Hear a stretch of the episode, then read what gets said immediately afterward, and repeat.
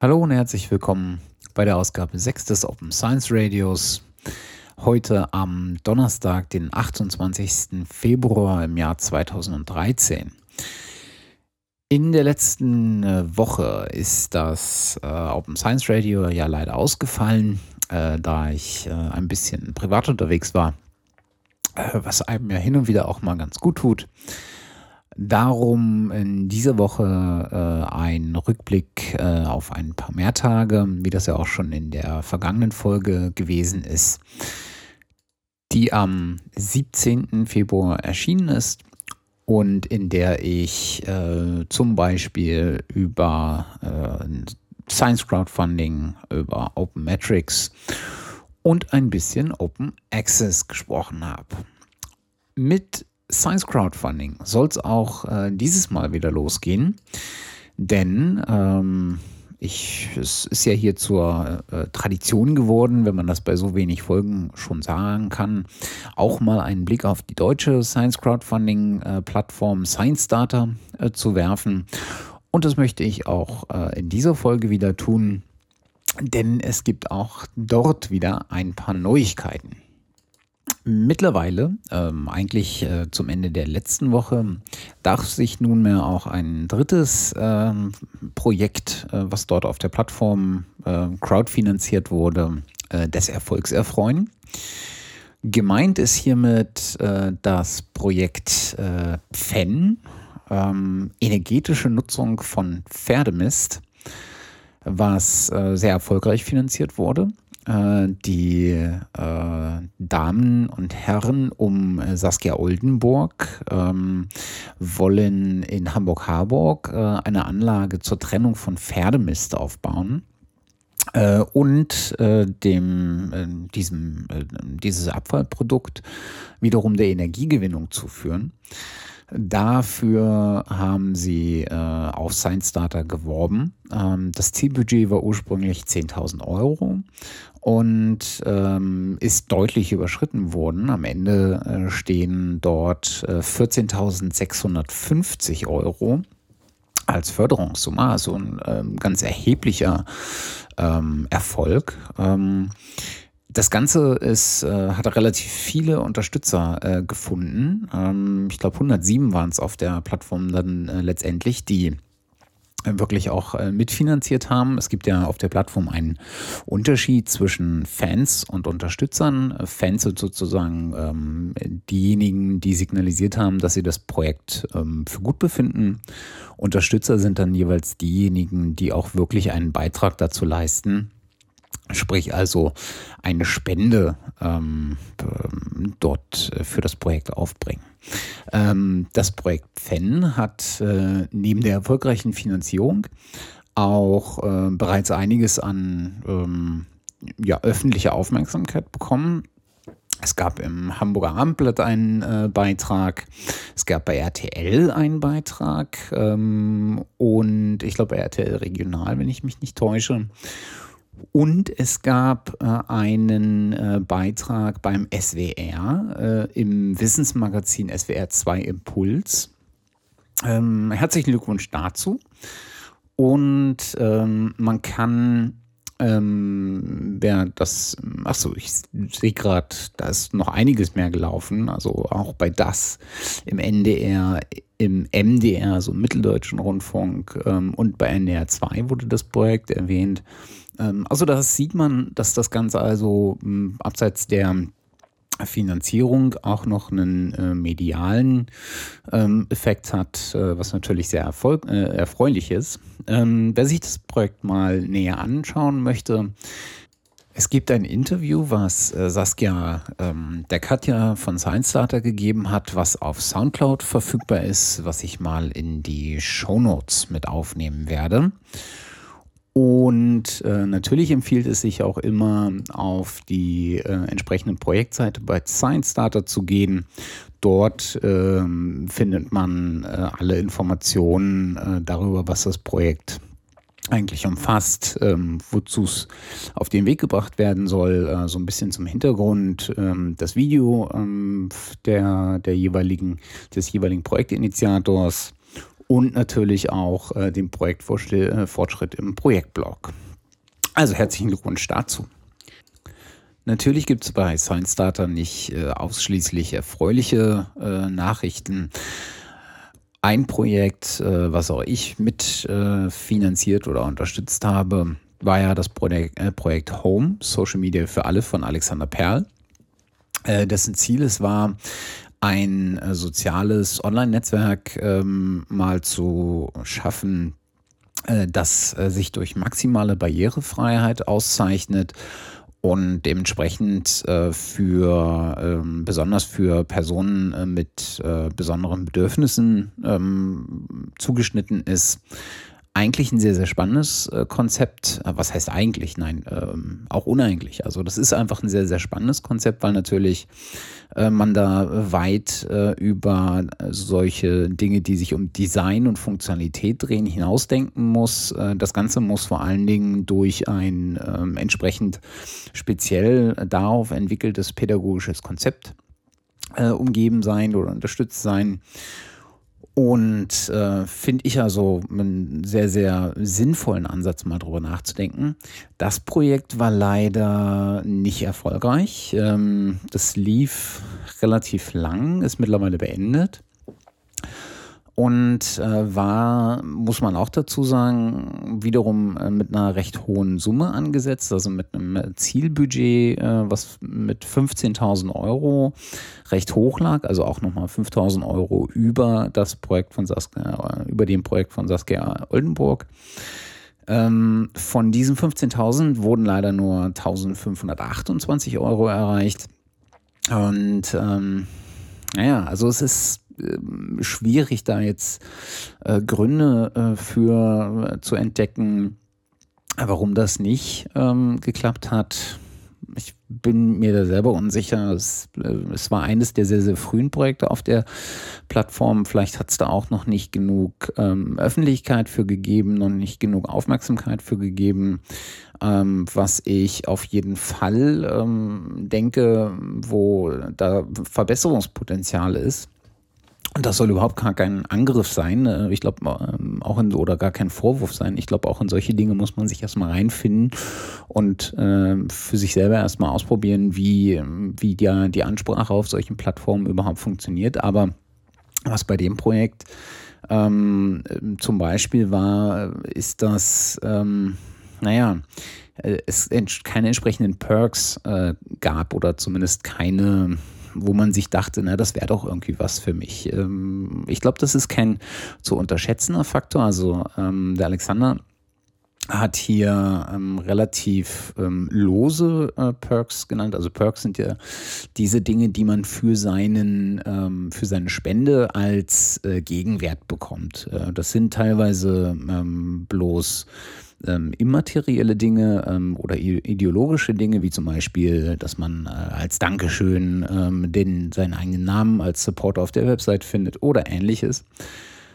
Ähm, beim äh, Projekt Home äh, sind hier ähm, eine ganze Reihe von Perks äh, aufgelistet, die allerdings alles eher so, naja, man hat so ein bisschen das Gefühl, das ist eher so spaßig gemeint oder ähm, so ein bisschen, ich will nicht sagen einfallslos, aber ich glaube, hier war deutlich, dass äh, da vielleicht auch nicht so besonders viel äh, Gedanken sich um diese Perks gemacht wurde. Was ich verstehen kann.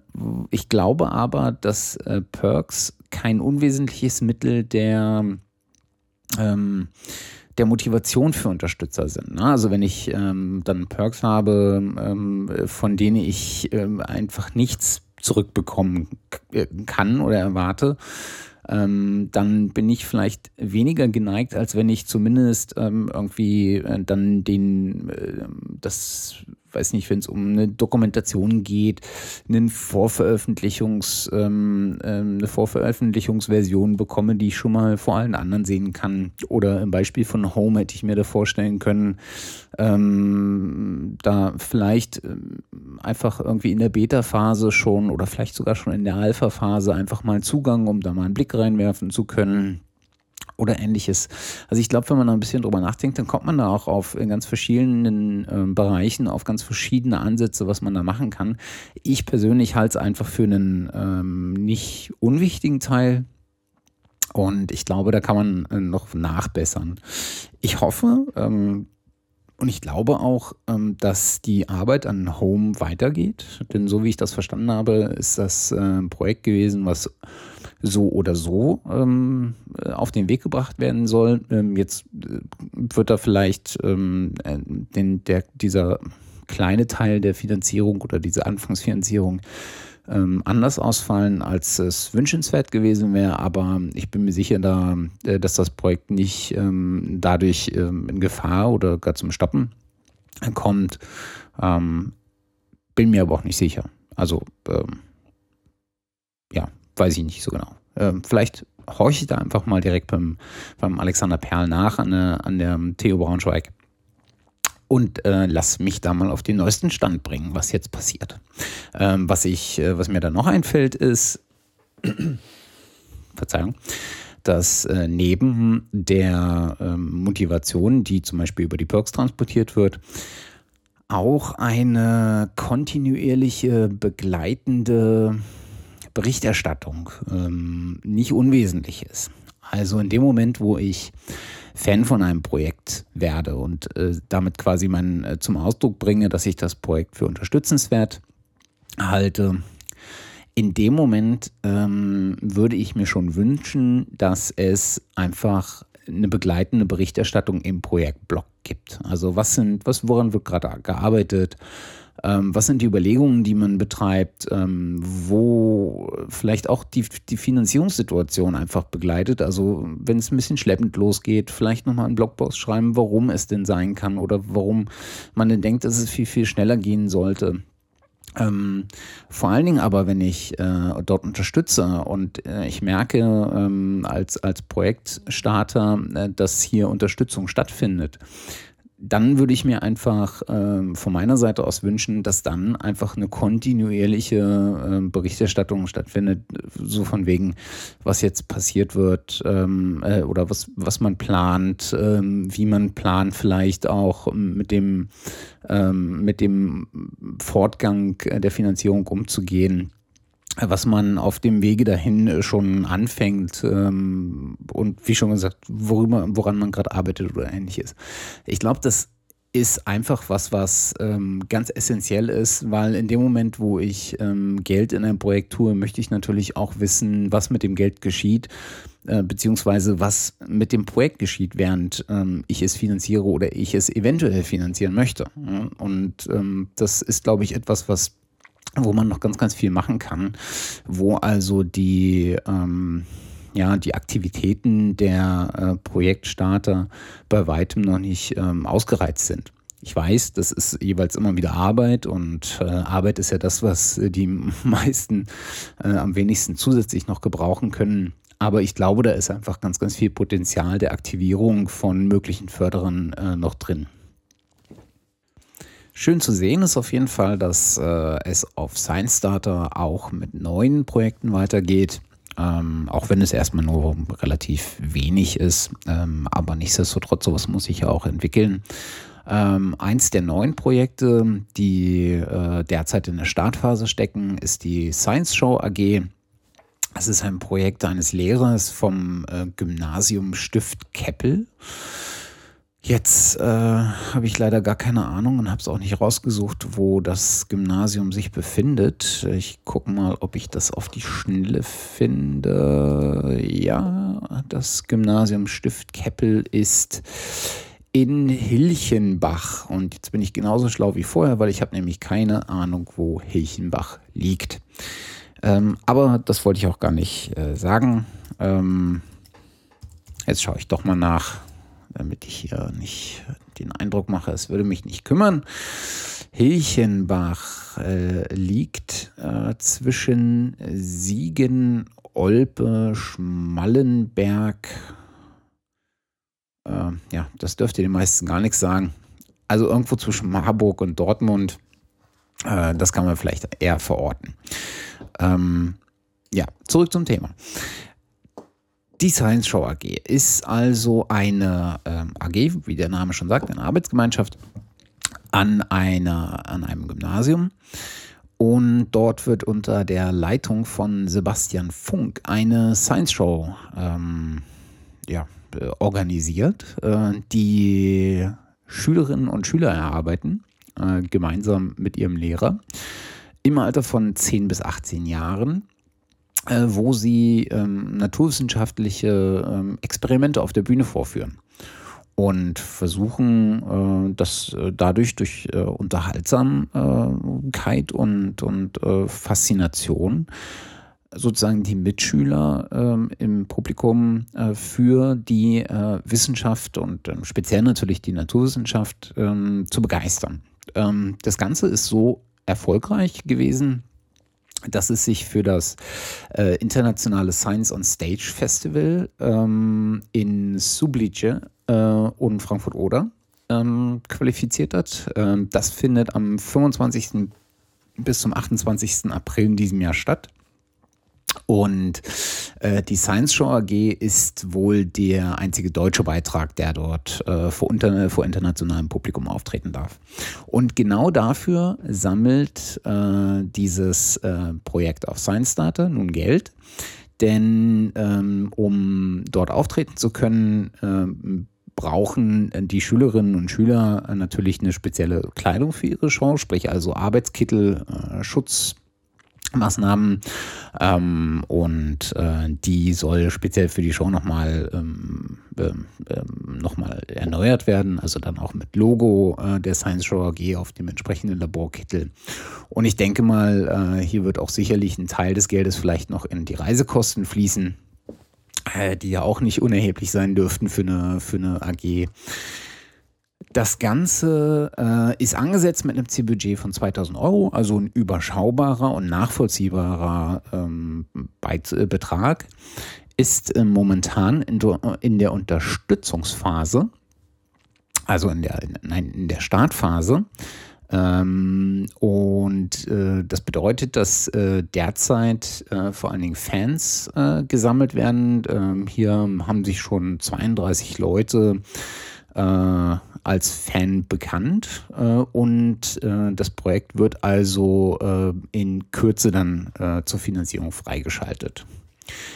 Ja, schaut es euch einfach mal an. Finde ich ähm, sehr, sehr nett. Äh, ich glaube, wir können nicht früh genug anfangen, Schüler für die Wissenschaften zu begeistern. schwierig wird es oder schwieriger wird es natürlich, wenn wir über das über die plakativen, also ähm, über die sehr äh, äh, unterhaltsam auch äh, darstellbaren Naturwissenschaften äh, hinausgehen und dann äh, mal drüber nachdenken, wie wir Schüler irgendwann dann auch für Geisteswissenschaften begeistern können. Ähm, das ist sicherlich, braucht sicherlich einfach ein bisschen mehr ähm, Pfiff, äh, ohne jetzt natürlich ähm, die, die Naturwissenschaften heruntersetzen zu wollen. Aber äh, finde ich alles in allem äh, wieder ein sehr unterstützenswertes Projekt ähm, und äh, kann nur jedem raten, schaut es euch mal an und wenn ihr mögt, unterstützt es. Ja, und wer sich äh, über den äh, über das Geschehen auf Science Data bisher äh, informieren will, der kann das äh, zum einen äh, natürlich bei äh, mir im Open Science Radio tun, denn ich habe äh, seit der ersten Ausgabe immer mal wieder äh, das Thema Science Data angesprochen. Aber es gibt natürlich auch einen äh, Blog dazu, unter anderem bei den Silox, ähm, das sich da auch nennt, Science Data, Crowdfunding für die Wissenschaft. Und da hat Katja Machil kürzlich einen Artikel äh, gepostet äh, unter äh, der äh, Überschrift Crowdfunding für die Wissenschaft funktioniert, wo sie nochmal die drei erfolgreich, äh, bisher erfolgreich finanzierten Projekte auflistet und zeigt es also in drei Monaten, ähm, in denen das Projekt jetzt auch wirklich online aktiv und live ist. Ähm, auch Projekte erfolgreich finanziert wurden und äh, es schon neue äh, Starter gibt, also es auch hier mit Projekten weitergeht, äh, habe ich ja gerade schon äh, drüber gesprochen. Ähm, was man sieht, ist, dass ähm, die äh, Projekte äh, ganz unterschiedlich äh, sind, ähm, dass äh, wir Projekte eher so meta-wissenschaftliche ähm, Projekte haben. Sprich also äh, Projekte, wo es äh, äh, auf so einer Kommunikationsebene ähm, um die Wissenschaft geht. siehe das Projekt von Christian Stern, One World, One Lab, das ja ähm, zum Ziel hat, dass der Christian Videodokumentationen, ich glaube acht waren es an der Zahl, von den von Wissenschaftlern oder Überwissenschaftler und ihren Arbeitsalltag und ihre Arbeitsbedingungen in fremden Ländern dreht. Als zweites hatten wir das Projekt äh, There's Literature in Africa, äh, in, der, in dem es äh, tatsächlich um ein Forschungsprojekt geht, was ich sehr spannend finde, äh, in dem äh, Anne Scheelhorn sich nach Afrika begibt, um eine, um für ihre Doktorarbeit über westafrikanische Literatur zu forschen. Also ein, die, sozusagen die Recherchereise dazu. Und äh, wie, wir, wie ich auch schon vorhin erwähnte, das Projekt FEN, energetische Nutzung von Pferdemist, wo ähm, es also äh, tatsächlich um, um, den, um die praktische Umsetzung von wissenschaftlicher Erkenntnis geht. Ähm, Jetzt ist, was mir aufgefallen ist, ähm, also äh, zunächst einmal herzlichen Glückwunsch an Science Starter. Ähm, Finde ich großartig, dass, äh, dass es da Erfolge zu vermelden gibt. Schön auch, dass die so nach und nach ähm, einfach ähm, sich einstellen und man kontinuierlich äh, darüber hört. Freut mich sehr. Ähm, was mir halt aufgefallen ist, ist, dass die Projekte bisher relativ übersichtlich vom Finanzierungsrahmen sind. Ähm, also wir haben das Projekt von Christian Stern, was mit knapp 2500 Euro finanziert wurde, das Projekt von Anne Scheelhorn, was mit äh, 5500 Euro finanziert wurde. Und jetzt das äh, Projekt äh, von Saskia Oldenburg, was äh, mit knapp 15.000 Euro finanziert wurde. Jetzt ist natürlich die Frage, inwieweit das ähm, ja, oder wie groß das Potenzial ist für Forschungsprojekte, die einfach wesentlich mehr Geld ähm, aufbringen müssen. Ja, also äh, es ist ohnehin fragwürdig, weil niemand wird, glaube ich, ein äh, gesamtes Projekt über Crowdfunding finanzieren wollen. Ich glaube, da gibt es einfach ähm, noch, äh, dazu ist die Verlässlichkeit nicht zu hoch und da versucht man wahrscheinlich eher auch an klassische Fördermittel und äh, Drittmittel zu kommen. Es kann sozusagen äh, erstmal äh, vor allen Dingen ein Weg äh, der Zufinanzierung sein oder dass man einzelne Aspekte herausgreift, die man darüber finanzieren möchte, die vielleicht in der Grundfinanzierung nicht so enthalten sind. Ähm, also Aspekte, die man etwas mehr gewichten möchte im Gegensatz dessen, äh, was man dort ähm, ähm, im Rahmen der Forschungsförderung zugesagt hat. Ähm, ich frage mich halt, wie groß das Potenzial ist, beispielsweise Summen über 25.000, über 50.000 oder über 100.000 Euro zu finanzieren. Also das, das ist sicherlich in den frühen Tagen von Science Data ähm, noch Utopie. Ähm, undenkbar vielleicht nicht. Ähm, aber ich denke, da sind wir noch eine, eine ganze Ecke von entfernt, äh, auch im Sinne von, ähm, oder gerade im Sinne von Bekanntheit der Plattform. Es, man merkt halt deutlich, dass die Projekte auch noch relativ geringe ähm, ja, Fördererzahlen, aber auch Fanzahlen haben. Aber äh, ja, in dem Fall kann man sagen, der Weg geht wahrscheinlich wirklich äh, erstmal nur nach oben. Aber ich denke, das wird ein sehr, sehr spannender Aspekt.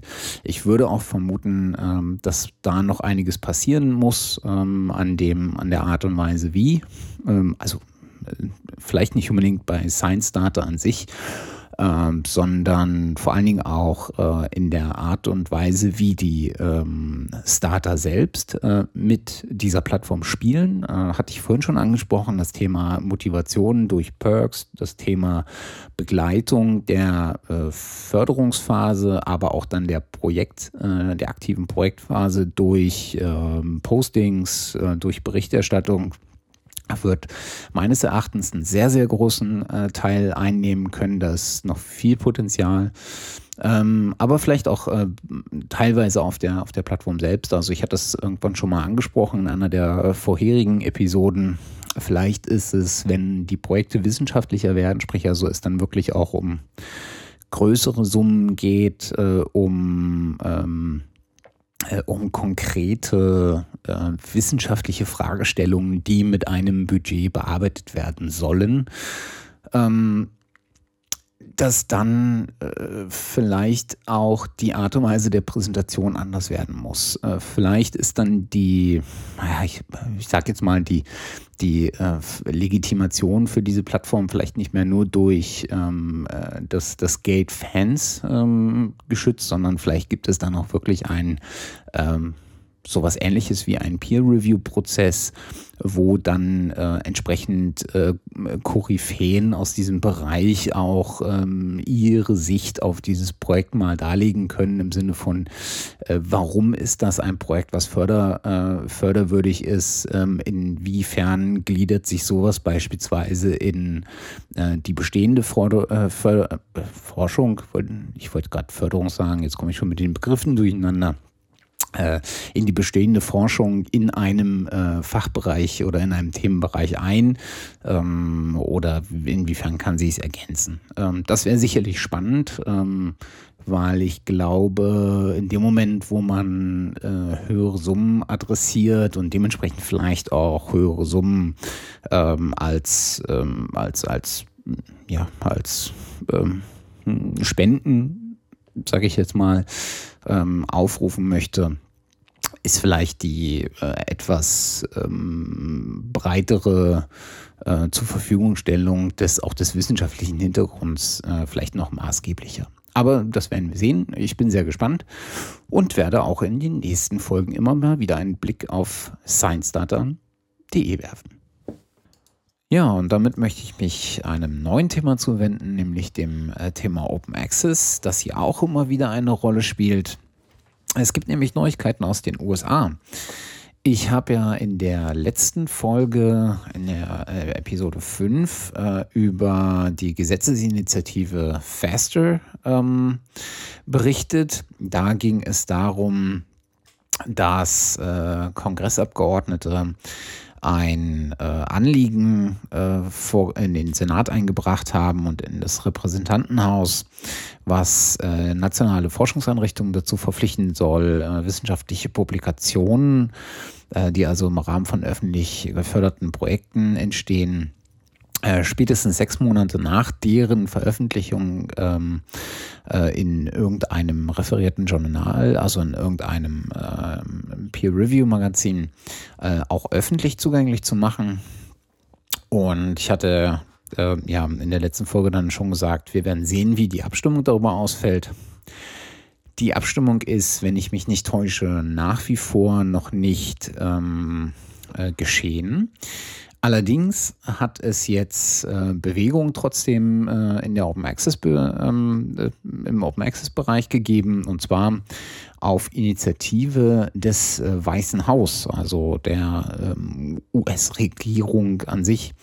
Ähm, dort äh, hat man am 21. Äh, oder 22. Februar, da bin ich mir jetzt gar nicht sicher, ein äh, Memorandum veröffentlicht und zwar auch äh, in einem äh, Blogpost ähm, im Office of Science and Technology Policy. Ähm, das ist eines der, äh, der Unterabteilungen äh, des Executive äh, Office of the President. Und ähm, dort hat ähm, der Direktor John P. Holdren ein äh, Memorandum äh, mit dem Titel Increasing Access to the Results of Federally Funded Scientific Research äh, veröffentlicht.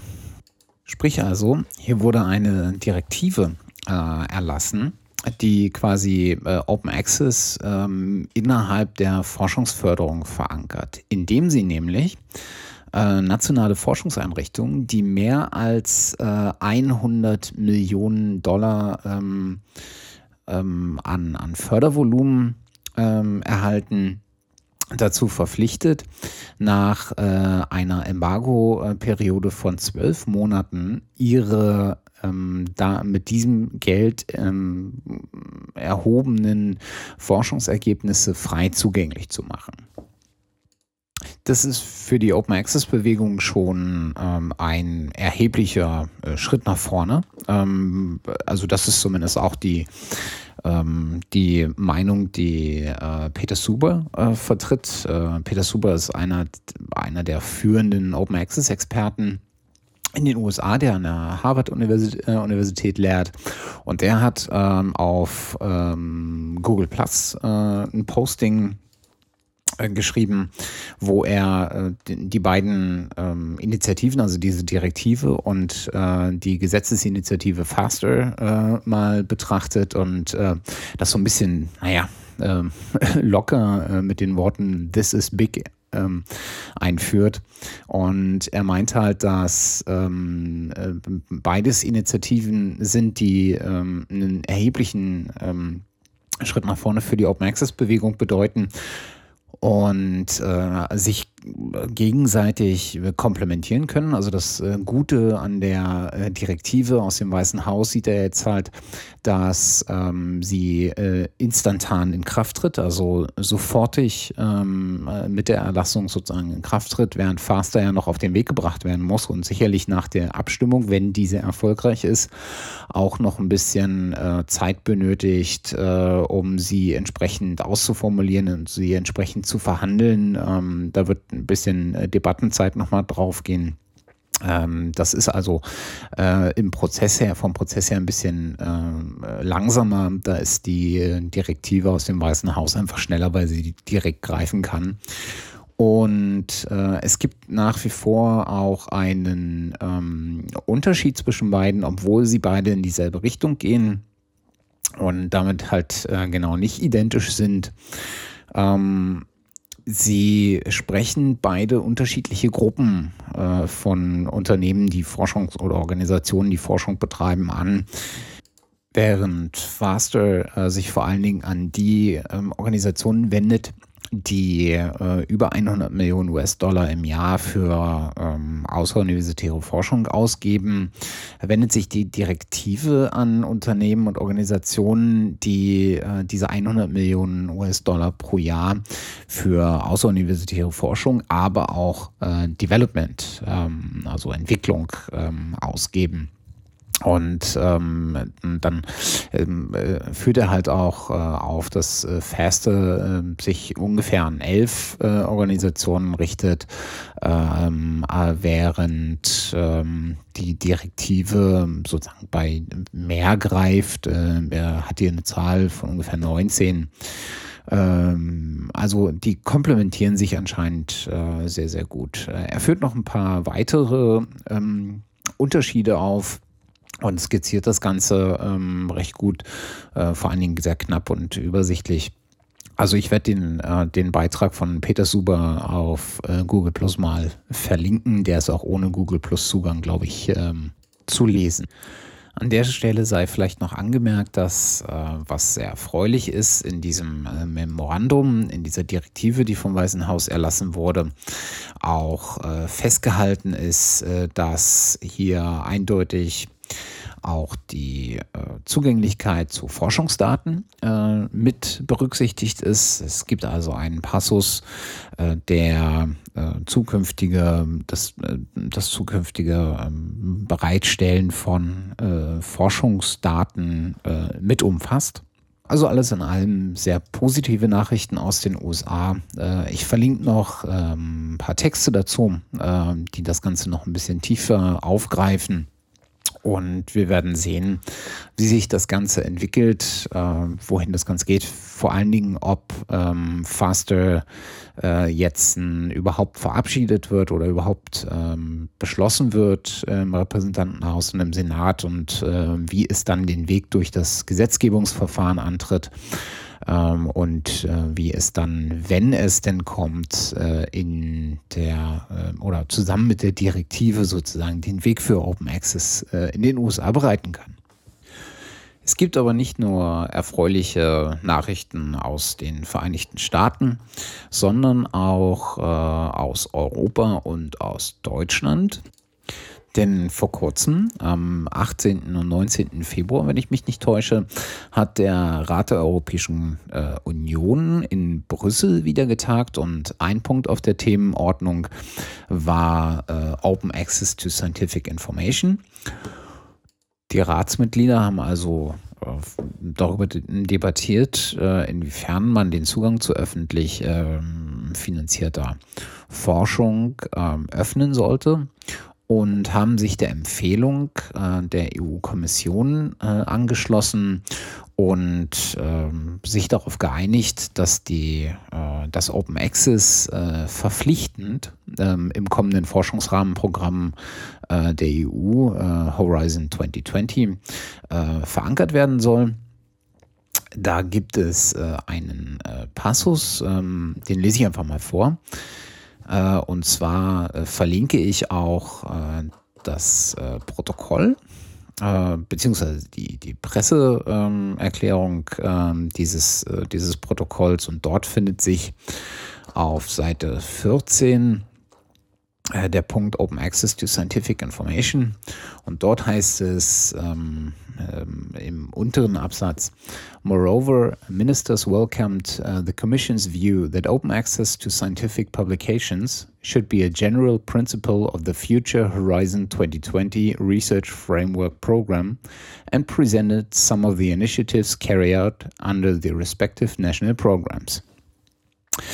Ähm, das wäre also ähm, auf, äh, wenn das Ganze auf EU-Ebene äh, verankert werden würde, wäre das also äh, der, der, die, die klare Linie und die klare Richtung, die auch den äh, ähm, nationalen Mitgliedstaaten vorgegeben würde und hätte dem natürlich dementsprechend natürlich auch einen positiven Effekt auf die Regelungen in den Nationalstaaten. Erste Reaktionen in Deutschland gab es sogar schon. Ähm, da hat zum Beispiel die SPD ähm, in, unter dem Titel Freier Zugang zu öffentlich finanzierten Forschungsergebnissen äh, bereits einen Antrag zu Open Access in den Bundestag eingebracht, in dem dieses Signal aus äh, Brüssel schon aufgegriffen wurde. Ich verlinke mal äh, diesen Antrag ähm, unter der Bundesdrucksache 17-12300.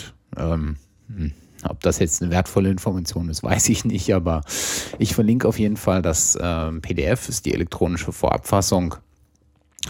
Und äh, dort heißt es also auch, äh, dass äh, hier ähm, das eindeutig zu empfehlen sei, ähm, ab 2014 also äh, wissenschaftliche Beiträge, die mit Hilfe der Fördermittel aus dem neuen Programm äh, Horizont 2020 zustande gekommen sind, frei zugänglich gemacht werden. Ähm, ja, äh, kann man, denke ich, äh, nur unterstützen.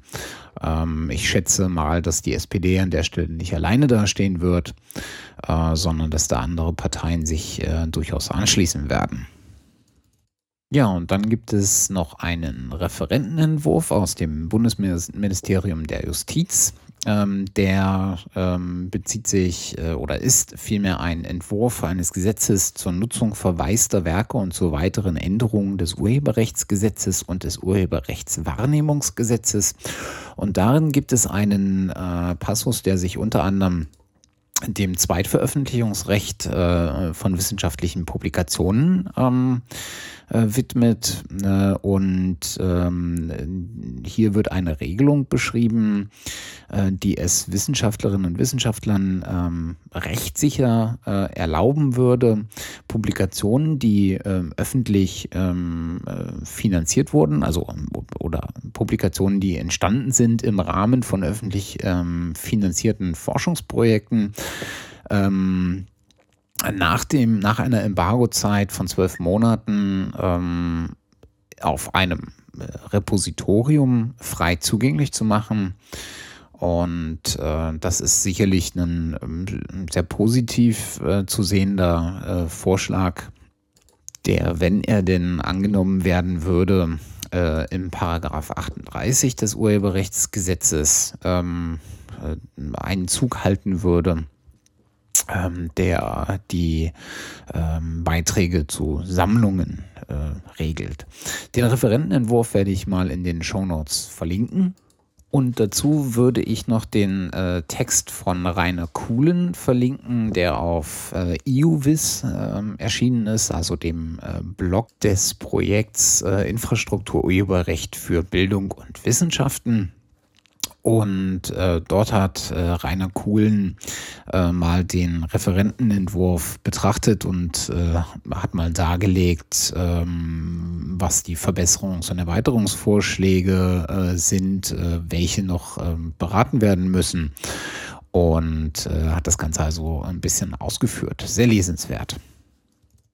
Sehr erfreulich ist äh, darüber hinaus auch, dass das Thema Open Access im diesjährigen Jahresgutachten der Expertenkommission für Forschung und Innovation seinen Platz fand, äh, die gerade äh, das Gutachten zur Leistungsfähigkeit in Deutschland oder Deutschlands vielmehr veröffentlicht haben und darin zum Schluss kommen, äh, dass Open Access also ein äh, Weg ist, der ein, definitiv gefördert werden soll Darüber hinaus findet sich auch äh, hier in diesem Gutachten äh, die Empfehlung, ähm, ein, zweiten, ein Zweitveröffentlichungsrecht in das Urheberrecht ähm, einzuführen und ähm, darüber hinaus äh, Open Access äh, in der öffentlichen Forschungsförderung ähm, also verpflichtend zu verankern, also genau dieses Signal aus Brüssel äh, aufzugreifen und auch umzusetzen.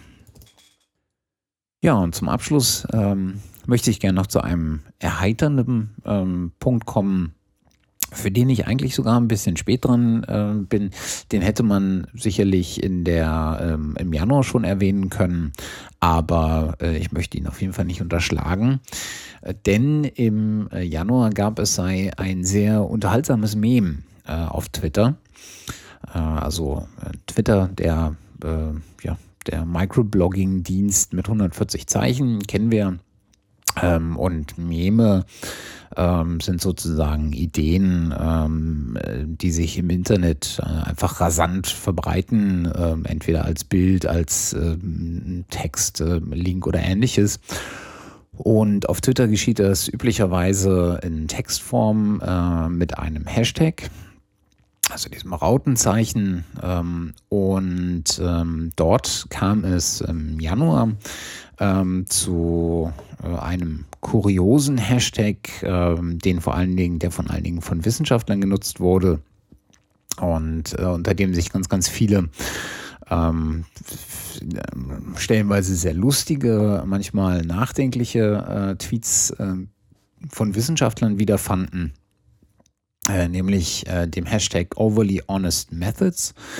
Ähm, ursprünglich kommt äh, der ähm, Hashtag von einer ähm, US-Forscherin, die äh, von ihren Problemen im Labor oder in ihrer täglichen Arbeit berichten wollte und äh, Tweets mit Overly Honest Methods ähm, versehen hat was andere Wissenschaftler wiederum aufgegriffen hat. Also eigentlich ähm, hat sie Anfang Januar einfach äh, so ein bisschen aus Frustration und äh, ja, Ehrlichkeit heraus ähm, darüber berichtet, ähm, dass sie äh, ja so, so, ein paar Schwierigkeiten äh, momentan hat. Also sie, sie hat irgendwie ähm, zu Hause ein Baby, was, äh, was sie nicht in Ruhe lassen wollte und gerade unruhige Zeiten hatte im, ähm, im Labor hat sie irgendwie die Arbeit nicht geschafft und ähm, naja. Und dann irgendwann äh, twitterte sie jedenfalls äh, ähm, etwas, was das Ganze ins Rollen brachte äh, und ursprünglich äh, als Scherz gemeint war. Äh, sie hatte nämlich äh, getwittert, We did experiment too, because we didn't know what the fuck to make of experiment.